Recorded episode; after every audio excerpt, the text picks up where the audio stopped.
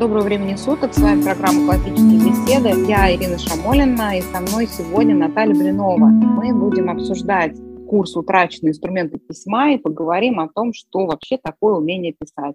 Наташа, привет. Всем привет. Кто, может быть, не знаком из наших слушателей с Наташей, я ее немножко представлю. Наташа многодетная мама, у нее трое мальчиков.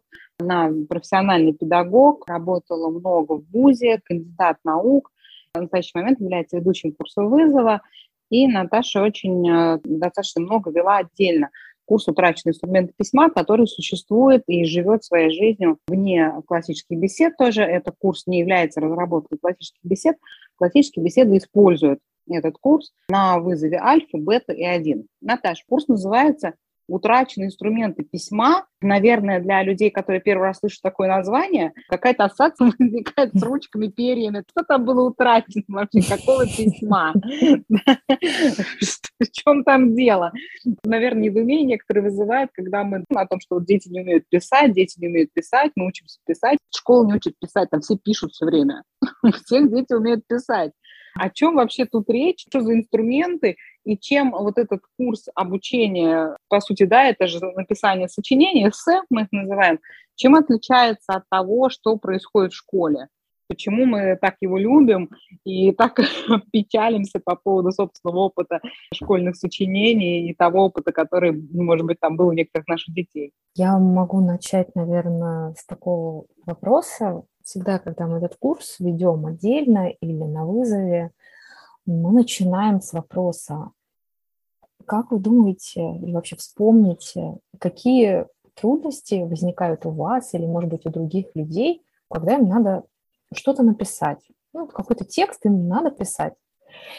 И это всегда очень такой длинный перечень и там бывают э, проблемы эмоциональные, то есть есть страх очень у многих людей, и у подростков, и у взрослых, которые много чего пишут, и школу хорошо закончили, но вот есть вот этот страх или убежденность в том, что я не умею писать, я вообще к этому не способен, не способна и у взрослых людей Как тоже. Наташа, почему возникает. так получается? Мы все писали сочинение в школе, опыт, почему он оказался негативным и нас привел к выводу, что что-то это вообще это не наше. Да, это очень странно, потому что умение выражать свои мысли устно или письменно, ну, на мой взгляд, это такое э, ключевое отличие человека от животного, да, это проявление нашего интеллекта. А как еще мы можем узнать, что человек думает? Ну, согласитесь, мне очень нравится метафора. Как мы можем увидеть ветер? Мы же его не видим, но мы видим, например, как он качает деревья. И в зависимости от той силы, как наклоняются стволы и гнутся ветви, мы можем оценить ветер.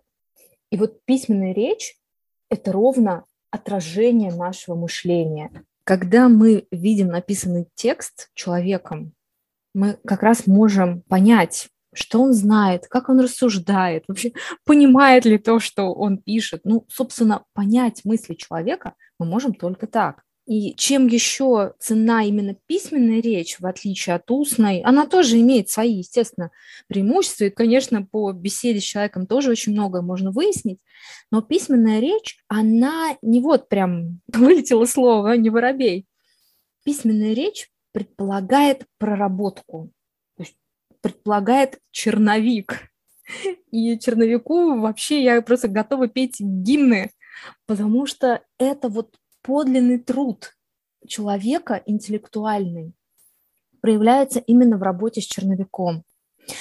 Ну вот именно даже через отношение к черновику тоже проявляется, наверное, вот тоже этот страх школьного письма, школьного сочинения, потому что считается, что вот идеал – это чистовик. Сразу садишься и пишешь просто начисто сочинение сразу. Да. Не помню, такое было, что на школе говорили, что вы сначала напишите черновик, потом перепишите его еще раз и пришли в чистовик. Что-то я даже вообще такого не помню. Это удивительно, да? То есть предполагается, что идеальное письмо – это, правда, человек сел, и вот как говорит, вот так же он сел и написал. Да, я ровно с таким впечатлением и вышла из школы. Ты знаешь, как человек, у него есть талант художника. Вот он сел и сразу нарисовал.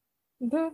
Также человека есть талант вот писать, он сел и сразу написал, но просто у 99% нет таланта, поэтому у них как-то так не очень получается, а там, может быть, у одного человека так вроде ничего. Это очень странно, потому что взять просто суперметров, да, Толстого, Булгакова, они никогда не издавали работу с первого раза. И даже после публикации меняли. Недавно вышла Мастер Маргарита, Булгаков, 8, по-моему, чтений, простите, или 6, не помню. В общем, в двух томах, там 6 или 8 вариантов, как он работал над этим романом. Он его переписывал. Толстой полностью. тоже «Двойной мир» переписывал какое-то огромное количество раз. Естественно, естественно. А Пушкин сколько подбирал, на каждую строчку слов перебрано. Это просто колоссальная работа, на самом деле. За этими шедеврами стоит огромная работа, огромная работа. Да, бывают mm такие случаи, когда какое-то вдохновение пришло, и поэт, как, по-моему, вот так вот написал Пастернак «Рождество». Вот он сел и написал за 20 минут. Но это исключение. Исключение. Вот ему пришло это стихотворение, и его записал. А в 95, не знаю, 99% случаев э, за этим стоит огромный-огромный труд. Это труд, это работа с черновиком. Словом. Это переписывание, угу. переписывание, переписывание. Но это не какая-то каторга. Это наоборот, надо увидеть в этом процессе как раз процесс развития мысли, развития мышления. То есть если ты через неделю, перечитав свой текст, увидел, что он ужасен, что его надо поправить, этому надо порадоваться. Это не значит, что ты плохой, это значит, что ты поумнел за эту неделю. И mm-hmm. ты можешь написать уже лучше, и этому надо радоваться. Вот, собственно, и твой результат ну, зависит вот только от того, сколько ты времени потратил на то, чтобы внимательно поработать над текстом. В курсе, конечно же, мы это все пошагово разбираем. Там а, выделяется три уровня работы с текстом, три коробки с инструментами. Такое немножко грубое сравнение, но ровно так. Это же ремесло, письмо. Это ремесло, которое надо отрабатывать при помощи определенной тренировки. Вот Эндрю Пудова любит приводить это сравнение. Он говорит, вы понимаете, что письмо это как работа музыканта. Как часто бывает такое, что музыкант просто сел, взял ноты и с первого раза идеально сыграл какое-то произведение такого, ну, среднего или сложного уровня, да, понятно, что профессиональный музыкант, в лесу родился елочек, сыграет первый раз идеально. Но если мы говорим о каком-то серьезном произведении, ну, такого не бывает концерту, чтобы разучить какую-то симфонию и так далее, они будут тренироваться, много-много, может быть, месяцев даже. Или там и месяц даже... по полдня будут играть, играть, играть, играть, чтобы это научиться делать хорошо, именно это произведение. А почему-то ожидается, что вот человек может сесть и написать просто вот сразу прекрасный текст. Как исключение только может быть. Вот с инструментом это понятно. Даже если это талант, это гениальный пианист у тебя в доме, ребенок, да, гений, ему все равно придется тренироваться, да, чтобы разрабатывать пальцы, изучать нотную грамоту. Даже если есть талант, придется потрудиться. Письмо тоже навык, и над ним тоже надо трудиться. Есть талант, нет таланта, ты можешь научиться, и да, кто-то станет гениальным писателем, ну а кто-то просто будет э, адекватно формулировать свои мысли и понимать других людей. Потому что чем больше ты сосредотачиваешься на собственных мыслях, ну не только на каких-то там эмоциях, это тоже важно, да, но и на форме, то есть как я думаю о том, что я думаю, над логикой текста, над его структурой, анализировать как бы немножко со стороны свой труд, свою работу, свое размышление над текстом, тем, естественно, эти тексты и эти мысли будут четче, и тем лучше будешь видеть, как мыслят другие люди, как они выражают свои мысли. И вот три компонента я не договорила, да, вот три раздела, три направления. Первое – это инвенция, мы такими красивыми словами называем, ничего сложного, это идея. Это мысль, которую я не помню из школы, что в тексте, в принципе, должна быть какая-то одна идея. Ну, не можешь ты взяться сразу там за 50 тем. И не может человек, который будет это все читать, э, тоже адекватно понять, если ты сразу всего-всего насыпешь. Есть одна тема. Кстати, как и в музыке, продолжая это сравнение, тоже в произведении, как правило, одна тема. Какая бы это Доминирующая тема, да, одна. Да, угу. все остальные подыгрывают. Ну, у Моцарта, да, говорят. Ос- основная тема. И, и там он больно щедр там на эти темы, у него могло быть их несколько. Но, как правило, придумать вот эту мелодию, да, ключевую тему, которая запоминается, которая сохраняется, ее ну, непросто. И в тексте то же самое, будь то деловое письмо, будь то какой-то творческий рассказ, или там, неважно, школьное сочинение, ну, всегда есть какая-то ключевая тема, мораль. Да, любой роман всегда там можно свести какой-то ключевой идеи, которая, собственно, раскрывается в такой форме. Анна Каренина, 500 страниц написано. Какая идея доносится? Жена не должна изменять мужу. Я так вижу такую идею. И это все очень коротко можно сформулировать. Но идея – это идея. Но есть еще форма, формат, как ты раскрываешь эту тему, в какой структуре, в какой последовательности, в какой логике. В письменной речи, опять же, есть жанры, есть роман, есть эссе, очерк, мемуары. Очень-очень много вариантов, как ты можешь передать эту идею, в какой форме. Вот утраченные инструменты письма – это убеждающее эссе. Это такое базовое рассуждение, когда у тебя есть идея, есть твоя позиция, и ты ее обосновываешь аргументами. Естественно, там есть и вступление, и заключение, которые мы тоже очень детально прорабатываем, что должно быть в начале, в конце, каким образом эту структуру создать, чтобы и структура работала на убеждение. Потому что если ты говоришь сначала про одно, потом про другое, потом какое-то отступление делаешь, это, конечно, может быть интересно, но это может быть неубедительно. И у твоих читателей и слушателей в итоге ну, что-то там смайлик они тебе поставят, но у них не останется какой-то идеи, ты не передашь свою идею. И вот оказывается, даже какая бы она там гениальна ни была, если твоя гениальная идея не соответствует структуре восприятия людей, определенная форма должна быть подачи, форма убеждения, то твои шансы эту идею передать людям очень резко снижаются. Этот курс, почему называется «Утраченные инструменты письма», ну, ровно потому, что эти все приемы были очень хорошо известны древним грекам, ораторам Древнего Рима, богословам Средневековья и христианской церкви. Они очень хорошо были известны. Это общая риторика. И интересно, что риторические приемы универсальны для всех языков, и не только по выбору идей и структуре, но то, может быть, с содроганием вспомнит э, такие техники украшения, которые и в школе изучаются, метафора, олицетворение, эпистрофа, литота. В общем, если кто-то помнит э, эти страшные слова, ну, вообще не знает, что с ними делать, и зачем они есть в русском языке, так вот, это вообще не изобретение русского языка, это изобретение, опять же, древних риторов. Опять же, не изобретение. Просто люди древности анализировали речи ораторов, которые были наиболее успешны в политике, выигрывали суды через произнесение речей, анализировали их приемы и собирали, классифицировали их, описывали. И, соответственно, у нас есть доступ к этому наследию, и мы это можем использовать не для того, чтобы сдать экзамен. В ЕГЭ этого полно. Именно спрашивают название риторического приема. Ну да, это здорово, но, к сожалению, когда ты это просто заучиваешь к экзамену, тренируешься узнавать и называть приемы, но это не значит, что ты сможешь ими пользоваться. А утраченные инструменты письма как раз и нацеленные на то, третья часть, третий раздел элокуция, это как раз приемы украшения, выразительности речи, где мы вот эти приемы, они называются фигуры и тропы, если по-простому, техники украшения речи, приемы украшения речи, повышения ее выразительности. Мы их сразу применяем в дело. Это практика.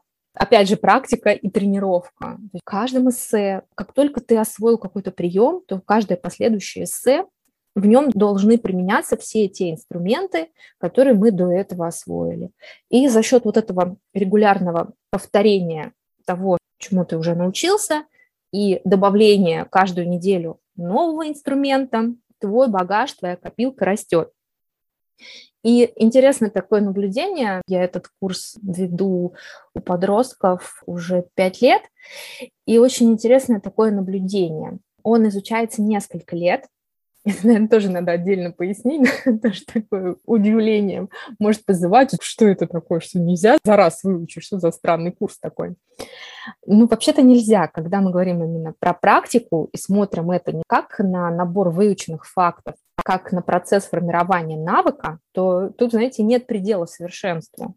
Каждый год ты можешь подниматься на новый уровень. И как это происходит? Да, в чем это проявляется именно новый уровень?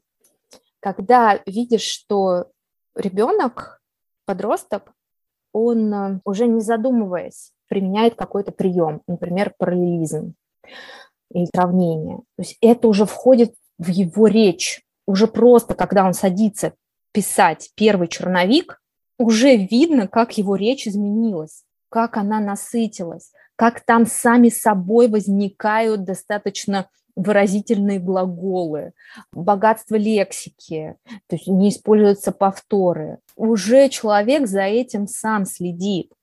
И ему же это не надо отдельно прорабатывать, а можно брать следующие приемы и выходить на новый уровень. Вот опять ровно до тех пор, пока это не войдет в навык когда уже просто ты не задумываешься. И их спрашиваешь, ой, а вот смотри-ка, у тебя же тут сравнение. Да, само собой получилось. Да, и вот это вот само собой это надо понимать, что за этим стоит труд. Когда человек, конечно, специально добавил сравнение пять раз, потом это начнет само собой происходить, ну, в кавычках само собой. Ну, просто потому что этот навык появился что сравнение, оно добавляет образности, и появляется такая потребность сравнить, сопоставить. Уже можно пробовать дальше метафоры, например, придумывать уже специально, добавлять их в готовый текст. Так что это очень такой интересный процесс, за которым приятно наблюдать человеку взрослому. И занятия у нас проходят в сообществе, и это тоже отдельное преимущество. Конечно, утраченные инструменты письма можно просто брать домой на семейное обучение, да, если просто мама занимается с ребенком, совершенно спокойно можно купить учебник, рабочую тетрадь, все достаточно автономно, расписано, есть комментарии, примеры эссе, примеры планов, все доходчиво расписано. Человек без какой-либо подготовки просто может брать учебник и по нему заниматься со своими детьми. Но есть еще преимущество в сообществе. Там возникает такая синергия, когда ребята видят работу других, слышат то, что пишут другие. Мы зачитываем на занятиях эссе. Это такое интересное восприятие, да? все могут как-то по-разному принять ту информацию, которую они получили, по-разному применить инструменты, которые мы изучаем. Это тоже такой взаимный обмен идеями, интересным опытом, который ребята черпают друг у друга. И если на занятии что-то не понял, услышав работу коллеги, студент уже понимает, что что же я так не написал, вот же понятно. Так вот это о чем. И это тоже такое насыщение озарениями, которые ребята на занятия вот именно друг у друга получают, тоже невероятно так вдохновляет и восхищает, как как вообще это все очень здорово можно развивать. Продвижение, развитие есть у всех. Письменную речь осваивают все, выстраивают свои мысли, осваивают приемы и техники украшения. Но, опять же, это происходит э, постепенно, пошагово, каждый в своем темпе. Курс насыщен простыми шагами, выполняя которые получается закономерный результат. А почему мы выходим на повтор? Вот на вызове три года.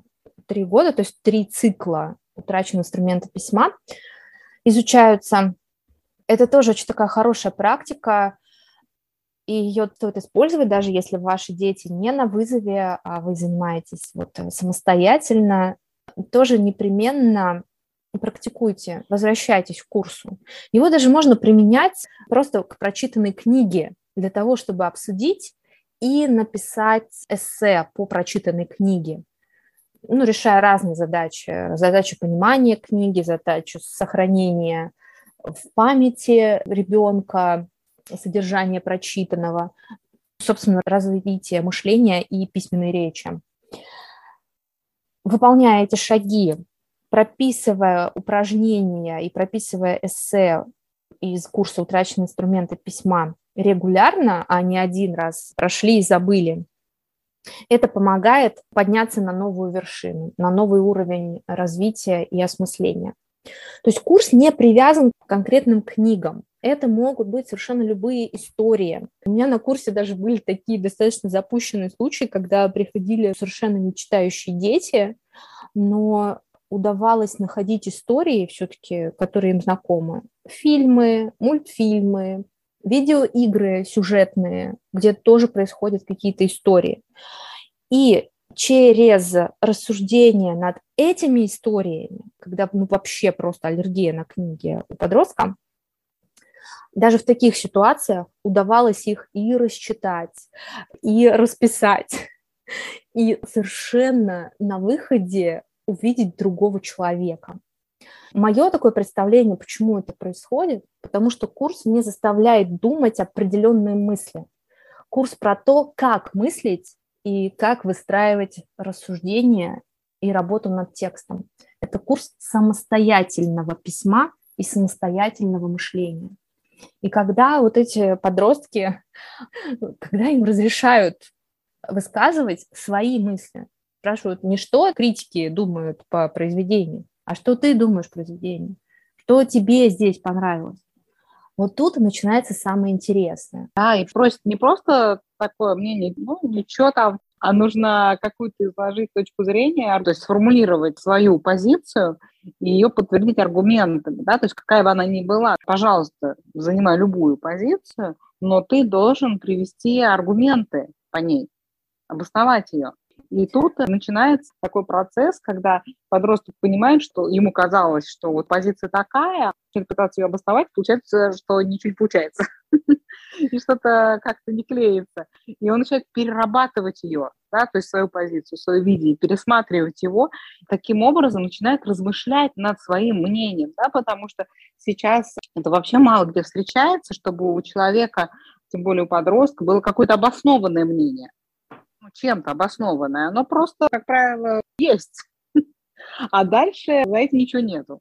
И как бы считается Еще. это нормально, просто вот у тебя такое мнение, а у него такое мнение. Но этот курс, о чем вообще вся риторика, про что это? Про то, что свое мнение нужно уметь обосновать. Оно не должно быть просто ну, мнением. У нас есть как раз подкаст, да, не вредно ли учить детей думать. Очень советую его тоже нашим слушателям послушать.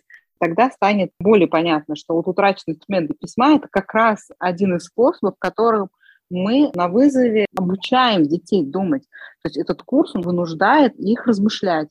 Да, еще поделюсь своим таким опытом преподавания в университете, пугающим немножко, когда ребята, успешно сдавшие ЕГЭ, поступившие в университет, и их спрашиваешь, их мнение, аргументацию, даже не доходя до аргументации, как-то пытаясь выяснить их мнение по какому-то вопросу, который мы рассматриваем на занятии, вдруг в какой-то момент понимаешь, что они не пытаются сформулировать свое мнение, а пытаются угадать, какое мнение ты от них ждешь, как преподаватель, получить пять. Это вот вообще очень странная штука, я тут, в общем-то, смело полагаю, что это именно школьная такая подготовка, представление о том, что якобы есть правильное мнение на все вопросы. Вот оно есть правильное, признанное, одобренное, скрепленное печатью. И задача обучения в школе и в ВУЗе, это тоже туда переходит, состоит в том, чтобы ну, просто узнать это мнение которая ну, правильно, а как может, Наташа, а как может быть по-другому, если, в принципе, вся школьная парадигма, она построена на том, что ты должен услышать материал, его по возможности запомнить, и потом близко к услышанному его назад возвратить при опросе. И все. И это по всем предметам. А больше практически ничего никогда не предлагается. Поэтому этот подход, он, естественно, распространяется и на написание сочинений. То есть нужно просто понять, что там писать, и это написать. Да, твое мнение особенно никого не интересует. Но на самом деле кого бы мы ни взяли, инженеров, ученых, писателей, художников, да, которые признаны великими, почему они великие? Потому что они что, готовые ответы озвучивали или следовали тем традициям, которые сложились? Да нет, великие, как правило, те, которые делают не как все. Они что-то делают по-другому, по-своему. И, собственно, на этом зиждется и научное открытие, когда кто-то на те же факты посмотрел под другим углом зрения. У нас появляются новые поэты и писатели, которые начинают необычно писать, не подражать друг другу. Ну, собственно, зачем нам еще один Толстой? Ну, право же. Ну, если кто-то сейчас начнет писать как Толстой, зачем это? У нас есть Толстой, полное собрание сочинений, да, это будет подражание Толстому человечество не закончило, я смею надеяться, исчерпало свое развитие интеллектуальное, есть нам куда расти, но не мимикрируя, не подделывая, не копируя, не копипастить то, что есть уже, а придумывая новое, создавая новое, пытаться осмыслить это по-своему. И самое удивительное, что но ведь каждый человек, он уникален, у каждого уникальный опыт, уникальные мысли. И даже не важно, сколько ему лет. Если дать подростку писать то, что он думает, ну да, сначала, честно говоря, могут быть какой-то выпендреж, какая-то попытка привлечь внимание. Если продолжать доверять и писать, действительно позволять писать то, что ты думаешь, то очень быстро можно увидеть, что подросток способен думать, и что у него в голове очень интересные мысли, свои, самостоятельные, не где-то прочитанные, не кем-то вложенные в голову, а те мысли, которые родились у него в голове. Ведь все знания, которые они есть, их узнали люди, и не у кого-то узнали, а внутри своей головы они когда-то сделали эти открытия. И ничего нового не изобрели. Мы не должны подобляться Википедии а и просто записывать в голову факты. Наша задача научить детей, научить себя не прекращать эту практику, думать о том, а что я думаю, ну, не что я прочитал там где-то в новостях, не то, что мне кто-то рассказал, а что я-то думаю? Есть вообще у меня на что опереться, кроме того, что я это где-то прочитал? есть ли у меня аргументы, совпадает ли это с моим опытом, хватает ли мне каких-то фактов, или это надо перепроверить и обсудить, и переосмыслить. У нас еще есть очень интересный там раздел конце курса «Утраченные инструменты письма». Это уже уровень 7, 8, 9 эссе, когда мы добавляем вторую позицию. Это вообще может показаться очень неожиданно и, может быть, даже сложно, когда ты должен в свое эссе ну, не только включать свои аргументы, да, поддерживающие твою позицию, но и включить аргументы, которые контраргументы, которые противоположные, которые способны придать сомнению твой тезис, включить их в работу как обязательное условие. Зачем это делается? Ну, потому что это, это вообще редкая способность да, понять другого, понять человека с другой позицией. Не просто сказать вежливость, я вас услышал, но у каждого свое мнение. Но глубинно понять аргументацию другой стороны, противоположной. Очень часто, э, и вот на занятиях, да, я там всегда задаю студентам вопрос, когда мы доходим до этого уровня. Когда-нибудь, вот мы уже с кем-то спорили, и было такое, что вас не поняли. У всех такое было в споре человек выходит из спора с полным убеждением, что его вторая сторона не поняла. Да, ну тогда резонный вопрос возникает. А ты уверен, что ты понял другую сторону? Хорошо, тебя не поняли. А ты понял? И вообще, скорее всего, ответ, что нет. И на курсе мы учим с этим работать чтобы, в принципе, о чем-то договориться, это так основа конфликтологии, умение договориться зиждется ровно на том, э, чтобы понять аргументы другой стороны, понять, в принципе, есть ли они, насколько они обоснованы, в чем их сила, в чем их слабость. и работать с этим, ну, искать, что, какие позиции у вас общие и в чем подлинное расхождение сторон, и как с этим работать. Можно ли с этим работать? Можно ли договориться? Что с этим можно сделать? И это тоже включается в убеждающее эссе. Это совершенно такой подход, который помогает не только писать, но и в дальнейшем намного эффективнее взаимодействовать с другими людьми во взрослой жизни. То есть намного эффективнее выстраивать коммуникацию. Понимая других людей, можно очень многого добиться, избегать конфликтов, ну, не уклоняться от них, да, а именно разрешать конфликты, которые зачастую возникают просто на пустом месте. Когда студентка рассказала историю, что как-то слышала, как мама ругалась с младшей сестрой в соседней комнате, и она говорит, я подумала, что если бы они изучали логику и риторику, им бы не о чем было спорить. Такое, мне кажется, очень наглядное наблюдение подростка. Зачем развивать свое мышление, изучать логику и риторику? Да, Наташа, а ты можешь кусок сказать вот о структуре курса? В нем 9 эссе, да? Что это за 9 эссе, почему они отличаются, как ученик продвигается по курсу, как усложняется учебная задача? Да, это такая очень интересная матрешечка, что ли, так, наверное, можно назвать.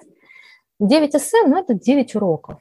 Их рекомендуется все-таки каждое эссе писать 3 недели. Я напоминаю, это долгое письмо. Потом его можно быстро писать, да? но поначалу надо научиться владеть этим процессом неспешным, спокойным. Мысль должна созреть. Мысль надо успеть поправить, порвать все, переписать заново. Это требует времени. Так вот, на каждое эссе, на каждый такой урок э, по созданию текста рекомендуется три недели отводить. Первая неделя – это работа над замыслом. Мы там детально прорабатываем топусы, как это сейчас называется, критическое мышление, что я знаю, что про это можно рассказать, какие тут есть идеи, какие есть аргументы, кто персонажи, ну и так далее. То есть мы анализируем прочитанную, как правило, историю какую-то книгу, рассказ, тут разные могут быть варианты. Ну, на вызове это книги, как правило, крупной формы, но это не принципиально. Второй шаг, вторая неделя – это работа над структурой, над логикой текста. Заканчивается она составлением плана, но достаточно развернуто. Это не просто вступление, основная часть заключения. Каждая из этих трех частей очень детально разобрана, разложена, и с каждым новым уроком мы прибавляем новый пункт плана. И третья неделя, третий шаг работы над текстом, ну, это, собственно, создание черновика, работа с черновиком, работа над оттачиванием мысли, слова, редактирование, саморедактирование. Вот, кстати, тоже очень ценная вещь. Курс учит э, такой автономной работе с текстом. Не нужен учитель.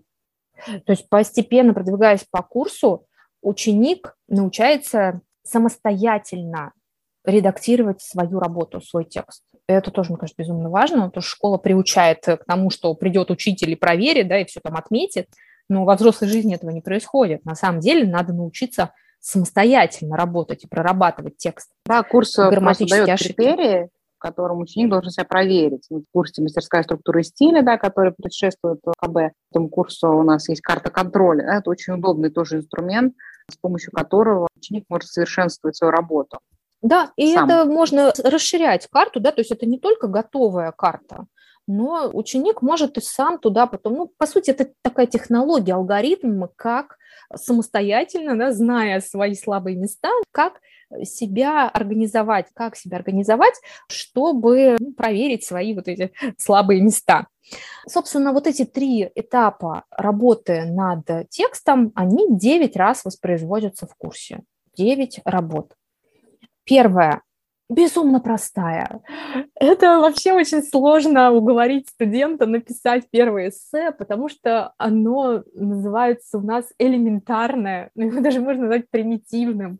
И вообще это даже эссе, наверное, в кавычках, но оно невероятную ценность привносит то, о чем 99% людей, даже взрослых, не задумываются, не знают об этом, что у текста есть структура. И вот это простое эссе, которое пишется просто за 5 минут, оно оголяет вот этот вот э, скелетик работы, на который потом уже наращивается мясо словесное, красивые бантики развешиваются. Но вся эта красота будет держаться только если есть у тебя прям надежная структура. И в первом эссе... Да, Наташа, очень... первые, наверное, два, может, даже три эссе вызывают часто недоумение у родителей, что что это за примитив такой, у меня там ребенок 12 лет уже Достоевского читаете, а здесь какое-то вообще совершенно просто одно и то же у вас повторяется.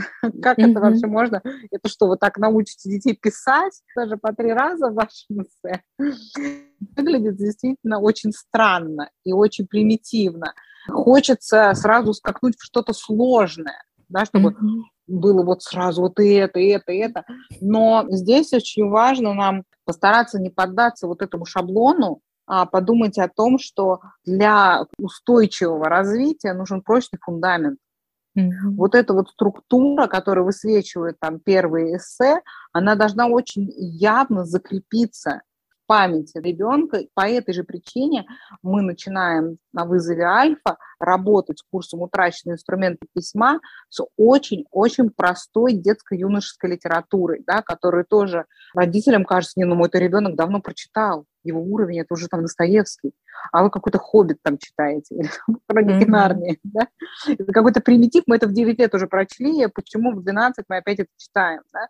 Но не проработав на простом материале самые базовые основы композиции письменной работы, потом будет очень сложно, да, если мы сразу возьмем сложную структуру, возьмем сразу сложную книгу, то просто у большинства детей, за каким-то редким исключением, очень быстро опустятся руки, и они больше не захотят потому что это очень сложно получится, слишком сложно для них. В классическом подходе вот этот замечательный у нас есть принцип почти без труда да, нагрузка должна возрастать очень постепенно. И успех, он зависит от того, насколько хорошо был освоен предыдущий уровень, да, к которому мы докладываем по кирпичику, а не сразу наваливаем огромную гору кирпичей и сиди как бы их разбирай. Поэтому не нужно удивляться и пугаться тому, как это все выглядит примитивно на первых там нескольких занятиях да, по утраченным инструментам письма. Эта сложность, она достаточно быстро придет да, и ну да, достаточно быстро почувствуем, что это все не так просто, просто начиналось это легко с тем, чтобы дети могли немножко сориентироваться, да, и не наваливать на них а сразу то, что их просто быстро демотивирует. Да, тут требуется некоторое доверие да, изначально. Правда, mm-hmm. первые там, два, ну, третьи там уже интересные элементы появляются. Ну, хорошо, mm-hmm. три эссе, требуется ну, некоторое ну, два, доверие. Да. Но у нас, учитывая то, что на каждое эссе у нас по несколько недель, да, у нас получается, что первый там месяц, полтора, да, ну, сколько примерно, да, несколько недель, дети делают что-то очень простое, ну, очень простое. Mm-hmm. И кажется, ну, когда же уже начнется там И очень симпатичное, да? это не похоже да, вообще да. на то, что может считаться текстом. Но я опять приведу не очень приятное свое сравнение со скелетом, да, скелет человека, он тоже не симпатичен, мягко говоря, да, он такую некую вызывает оторопь, но он ровно такой, да, со всеми вот ямочками, выступами, он ровно такой, чтобы тело человека было красивым, чтобы все целое имело форму, нужен вот такой скелет. И ровно этим мы занимаемся первые три эссе. Мы действительно много внимания уделяем на то, чтобы проявить вот этот скелет, что он есть, он должен быть. И если нету этого в работе, то она развалится. Сколько бы ты туда mm-hmm. каких-нибудь метафор не навалил, они не удержатся, они развалятся. Не будет у тебя работы, если у тебя много каких-то красивых слов, но нету логики этой работы. Она не будет ни читаться, ни слушаться. Да, совершенно верно. С да, каждым... Наташа, с третьего эссе у нас появляются уже такие усложняющие элементы. Как дальше развивается курс, к чему мы приходим? С третьего эссе у нас уже начинают добавляться достаточно интересные элементы. Мы задумываемся о том, как э, привлечь внимание наших читателей, продумываем яркое начало. Мы учимся писать заключение так, чтобы оно действительно было запоминающимся, и чтобы оно, опять же, помогло нашей аудитории. Более того, мы даже задумываемся об аудитории, Понимаете, вот то, чего вообще значит, не было в школе. Когда ты пишешь сочинение, у тебя одна аудитория – это учительница. Все. Здесь ты можешь выбрать аудиторию. Это тоже невероятное такое творчество. Ведь текст действительно будет очень сильно отличаться в зависимости от того, кому ты его вообще предполагаешь, кто его будет читать, кому бы ты хотел, своим ровесникам или родителям, или ты хочешь это опубликовать в каком-то журнале. Это вообще разная аудитория. Или ты собираешься, не знаю, в Государственной Думе выступать, например, с этой темой. Естественно, аудитория будет во многом определять и выбор слов, и длину предложений, и размер текста в целом. Это очень важно. И уже прям начиная с четвертого эссе мы с ребятами про это думаем. И текст адаптируем под это обстоятельство тоже. Ну, дальше, опять же, в каждом эссе мы добавляем что-то для инвенции, тренируем рассуждение, мы идем по топосам, каждое эссе мы детально закапываемся в топос Аристотеля, в какой-то из них. То есть, например, анализируем, как мы сравниваем, и, естественно, добавляем эти идеи, результат нашего такого осознанного сравнения, например, персонажа из книги, добавляем эти результаты в нашу аргументацию. Потом в следующем эссе мы возьмем топос обстоятельства а, и очень детально на нем остановимся, что может влиять на выбор, который сделал герой, что побудило его к этому, а какие были причины и следствия, это уже топос отношения. В общем, каждую неделю мы разбираемся, добавляем еще какой-то аспект, еще одну какую-то позицию, с которой мы можем рассуждать о нашей идее, какая бы она ни была. Это универсальное рассуждение по топосам Аристотеля. Что касается второй недели работы над каждым эссе, мы расширяем план. Ну, это внешне выглядит так. Мы расширяем план, мы работаем с адресацией, мы поддерживаем основные аргументы дополнительными, работаем с контраргументацией. Вот на последних трех эссе ну, это вообще самая интересная такая работа. Вам не кажется, что-то в этом волшебство есть? Мы используем противоположные аргументы, чтобы подкрепить свою позицию. И это правда так. У меня не все нормально с головой. Но как раз этот курс учит. То, что нам мешает, то нам поможет. Это совершенно удивительно, ну, на первый взгляд. Но когда проходишь курс, все встает на свои места, и это становится таким рабочим инструментом рассуждения не только при написании эссе, но и при диалоге, при беседах с другими людьми. Это очень мощный навык, который в нашу современную эпоху очень востребован.